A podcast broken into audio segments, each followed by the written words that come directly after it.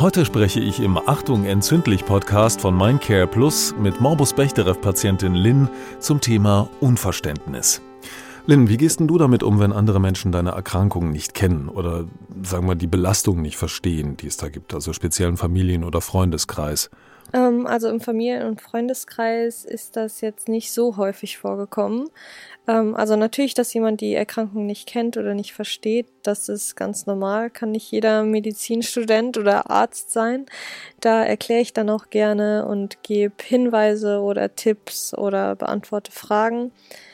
Ähm, allerdings ist das schon öfter eher so aus dem öffentlichen Bereich gekommen. Also zum Beispiel, wenn man in Bus und Bahn unterwegs ist oder irgendwie im Aufzug fährt und, und, und. Sowas, was eher Menschen machen mit Einschränkungen, die mir ja nicht angesehen werden quasi. Da kann es dann auch schon öfter mal negativ werden. Das ist der Punkt. Ne? Man sieht es dir nicht an. Du hast auch wahrscheinlich durch deine sportliche Vergangenheit und das, was du vielleicht noch an Sport machen kannst oder möchtest, irgendwie wahrscheinlich machst du einfach nicht den Eindruck. Ne? Und das ist natürlich schwierig für manche andere zu verstehen. Schaffst du es denn trotzdem, ohne jetzt in eine harte Diskussion zu kommen, den Leuten auf eine freundliche Weise klarzumachen, dass das jetzt für dich wichtig ist in dem Moment?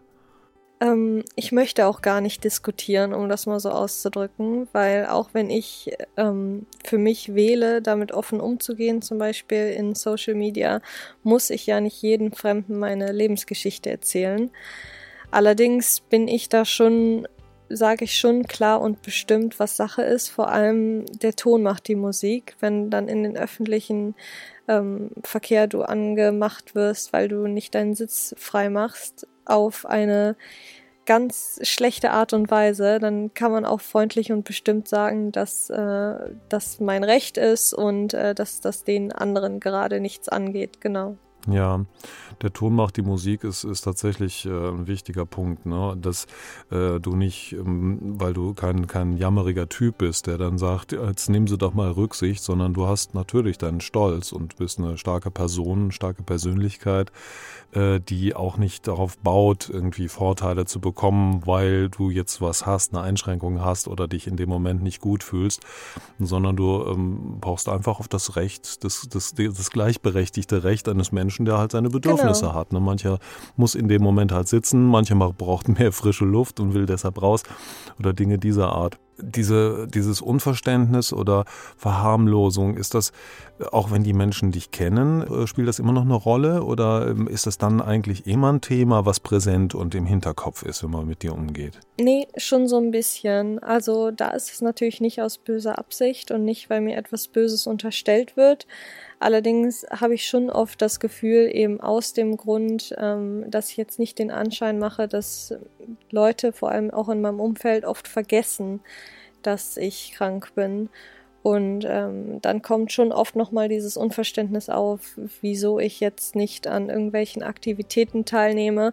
Und da muss ich dann schon nochmal oft sagen, hey, vergiss nicht, ich bin krank, ich bin ähm, vielleicht öfter müde als du und habe dann äh, keine Lust oder ich möchte heute da, dies oder das nicht machen.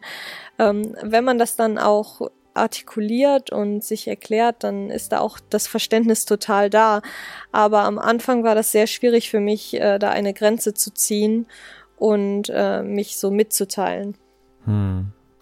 Also es ist eine ganz, ganz starke Frage deiner inneren Haltung, ne, wie du, wie du den anderen gegenübertrittst. Und da du nicht jemand bist, der jammert und sich selbst als schwach und äh, erkrankt empfindet, schaffst du es ähm, aufrecht und auch nicht gekränkt und beleidigt auf die Menschen zuzugehen, zu sagen, ja, ich verstehe, dass du gerne hättest, dass ich jetzt mit dir diese sportliche Aktivität mache, aber du erinnerst dich sicher, ich habe das und das Problem, ohne dass der andere dann für immer in eine Schuldecke gedrängt wird und sich gar ja, nicht mehr traut, genau. irgendwas zu sagen. Ne?